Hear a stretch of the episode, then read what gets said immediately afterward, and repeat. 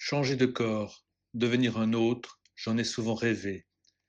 Ne pas avoir besoin de concevoir un monde différent, ne pas avoir besoin d'imposer une réforme au monde, se réveiller et vivre dans un monde qui n'a rien à voir avec ce que nous savons.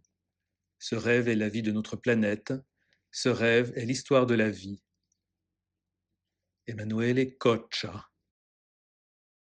Je visite aujourd'hui l'exposition intrigante de l'artiste française Isabelle Plat à la galerie Éric Moucher à Saint-Germain-des-Prés. Déjà le titre a retenu mon attention. Jeter dans sa peau.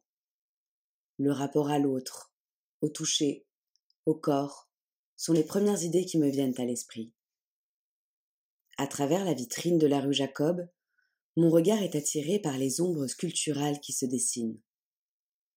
Il semblerait qu'un homme corpulent, assis sur un tabouret, me tourne le dos. Mais où sont donc ses jambes? Il en est de même pour la paire de jeans appuyée au mur. Elle semble vêtir un être invisible, puisque je ne vois ni buste ni tête. Ces fantômes me décident à passer le seuil de la galerie.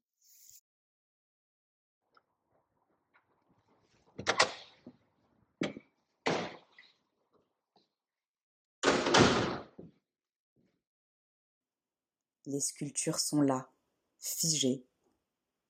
Imagine. Un corps d'homme éventré, converti en balançoire, suspendu par des crochets à un portique en acier. Les viscères qu'il laisse entrevoir rappellent curieusement le bœuf écorché de Rembrandt, reprise plus tard par Bacon. C'est violent et attirant en même temps. On m'explique que l'artiste développe depuis de nombreuses années le concept de sculpture d'usage. Chacun peut utiliser, faire l'expérience des sculptures physiquement et métaphoriquement, dans une circulation de corps en corps, d'individu en individu, d'espèce en espèce.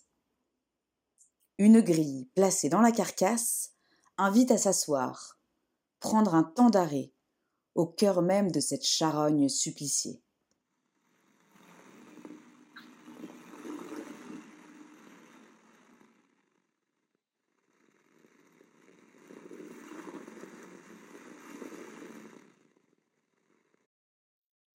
Le crissement de la peau qui se frotte au crin rigide, formant le bourrage de la bête.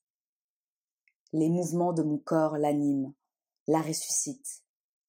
Le bœuf reprend vie, ou est-ce moi qui, dans une transe animiste, revis les dernières heures de l'animal? Je fais l'expérience d'être moi dans la peau d'un autre. Mon appréhension est intériorisée, ramener à la sensation du toucher. Cette expérience physique est aussi la métaphore d'une vanité.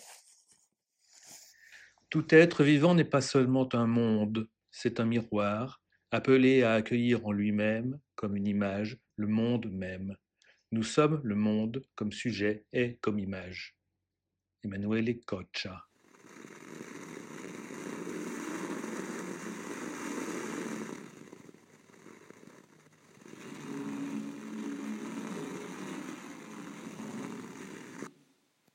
Les deux espaces de la galerie sont reliés par un couloir, qui semble conçu spécialement pour l'exposition.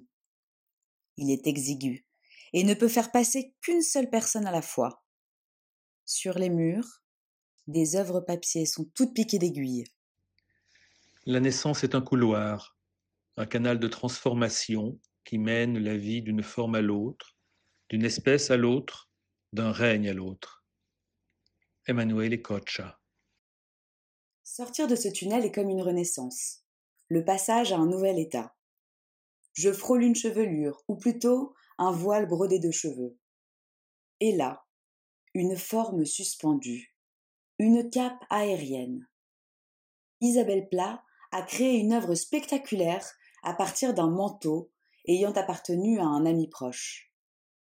Mais lorsque ce manteau a quitté le corps de son propriétaire, il a perdu sa colonne vertébrale, devenue comme une chrysalide sans tenue. Pour développer son amplitude dans l'espace, sans armature, Isabelle Plat a manipulé le vêtement d'étape en étape, l'a rigidifié, aboutissant en une forme de papillon suspendu. Nos âmes passaient d'un corps à l'autre. Un point presque imperceptible devient un ver, ce ver devient papillon, un gland se transforme en chêne, un œuf en oiseau, l'eau devient nuage et tonnerre, le bois se change en feu et en cendre, tout paraît enfin métamorphosé dans la nature. Voltaire. Cette œuvre est le derviche tourneur. Elle semble danser, elle flotte. Je me glisse sous ce drapé sculptural. Je deviens insecte. J'oublie ma peau douce et respirante pour expérimenter celle de la carapace d'un insecte.